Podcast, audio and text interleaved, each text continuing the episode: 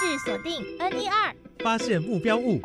AI、五 G、AR、VR、物联网，智慧城市，想将科技新知一网打尽。请收听《科技新潮流》。欢迎进入科技新潮流，我是季杰。五 G 是第五代行动电话网络技术的总称，而五 G 时代的机会跟挑战是什么呢？我们先来听街访，等一下要请台湾大学廖婉君教授好好的告诉我们。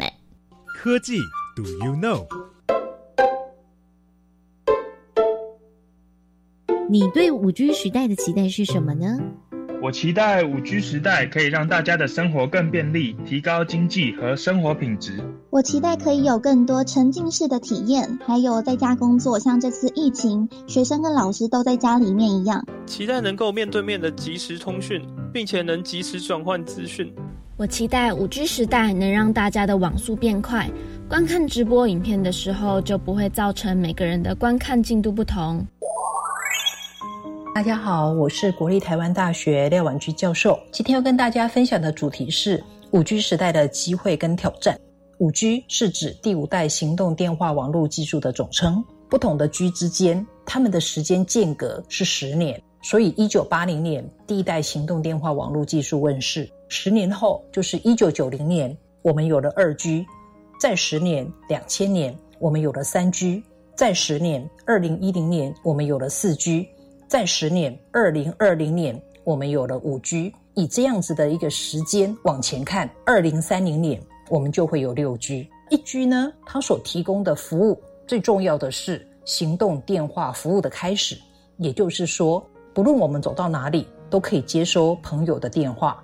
二 G 呢，就是行动电话服务的普及，也就是人手一机，人手一个门号。三 G 呢，就是利用行动电话。网络技术上网的开始，那四 G 呢，就是利用行动电话网络技术上网的普及，所以不论你走到哪里，都可以用 Nine，都可以用 IG，都可以看 Netflix，这就是利用行动电话技术上网普及的意思。那有了这样子的服务的面向之后，那五 G 所需给我们的未来是什么？如果四 G 以前，它主要是以人为重点服务对象，主要的服务是以提升。通话跟上网传输的品质为主，那五 G 呢就要进一步的拓展到万物相连，也就所谓的物联网。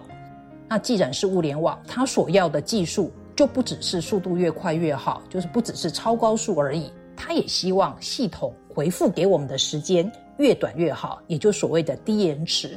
那除了这个之外呢，它也希望在单位面积之内可以连接的点越多越好。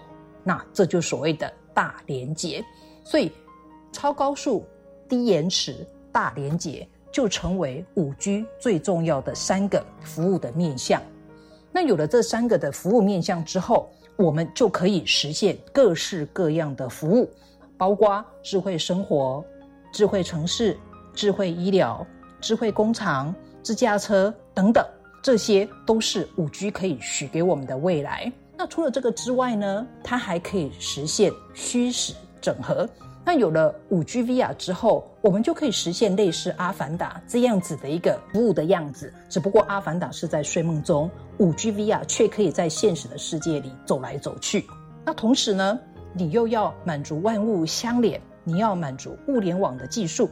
所以你除了传统的我们叫 C T Communication Technology） 通信技术之外，你还需要有资讯技术，就是 information technology，就是 IT，CT 加 IT。所以你不论是从系统面、平台面、新形态的服务模式，都比以前需要的多元了许多。除此之外，因为 IT 所引进的治安问题，都比从前严峻很多。所以我们要迈向五 G 时代，我们所要的挑战当然比以前艰巨很多。那也期待大家一起来努力。谢谢。